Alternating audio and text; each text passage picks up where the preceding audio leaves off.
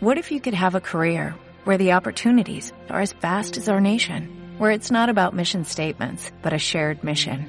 At U.S. Customs and Border Protection, we go beyond to protect more than borders, from ship to shore, air to ground, cities to local communities. CBP agents and officers are keeping people safe. Join U.S. Customs and Border Protection and go beyond for something far greater than yourself. Learn more at cbp.gov/careers. Quiero un país libre. En la estructura social en la que vivimos, el acuerdo y el desacuerdo, el poder y la gobernanza, la búsqueda de una mejor calidad de vida son parte de la libertad. Todos los derechos inician con el más fundamental, la libertad. Ese es el que nos hace realmente humanos, la libertad de utilizar nuestro libre albedrío, que es lo que nos distingue de los demás seres vivos, pensar y actuar a voluntad propia.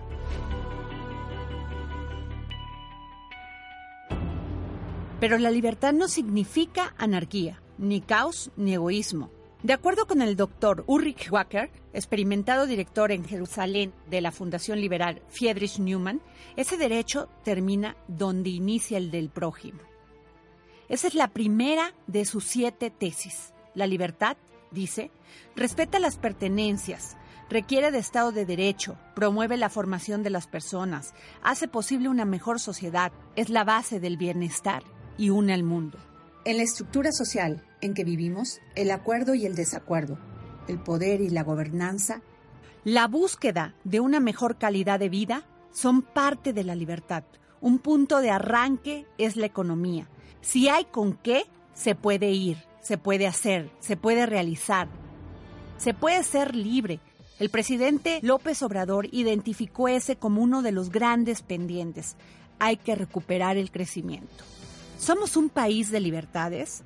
El domingo del primer año de gobierno hubo dos manifestaciones masivas. Una para apoyar y otra para increpar a la Administración Federal.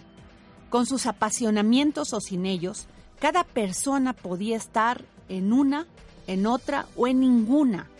El distintivo de los meses recientes es la discusión pública si la política de redistribución de la riqueza es justicia o populismo, si dejar ir a un narcotraficante capturado fue una forma de evitar violencia y muertes o un signo de debilidad.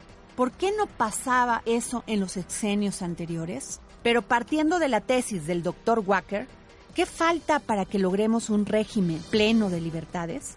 Lo primero, queda claro, un Estado de Derecho, poder andar en las calles sin peligro, tener a salvo a nuestras familias en casa, enviar a nuestros hijos a la escuela sin la presencia de drogas y otros peligros. Que los jóvenes puedan emprender un negocio sin extorsiones, corrupción ni miedo a un Estado represor.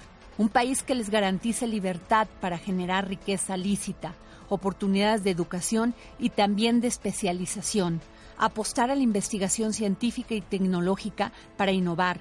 Que sea común estar de acuerdo o no en un ambiente de tolerancia y respeto. Si la libertad hace posible una mejor sociedad y es la base del bienestar, el trabajo en equipo es lo indicado. Si la presidencia de la República nos cuesta 75% menos este año como parte de la política de austeridad para que el gasto público se enfoque en la gente, los empresarios están haciendo también su parte comprometiendo inversiones importantes para la construcción de obras de infraestructura y reactivación de la economía.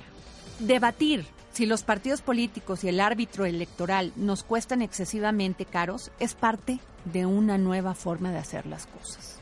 Los desacuerdos sobre un aeropuerto son discusiones naturales, incluso necesarios en una sociedad plural. Sabemos el qué, y discutir el cómo o el dónde de muchos temas no era algo común.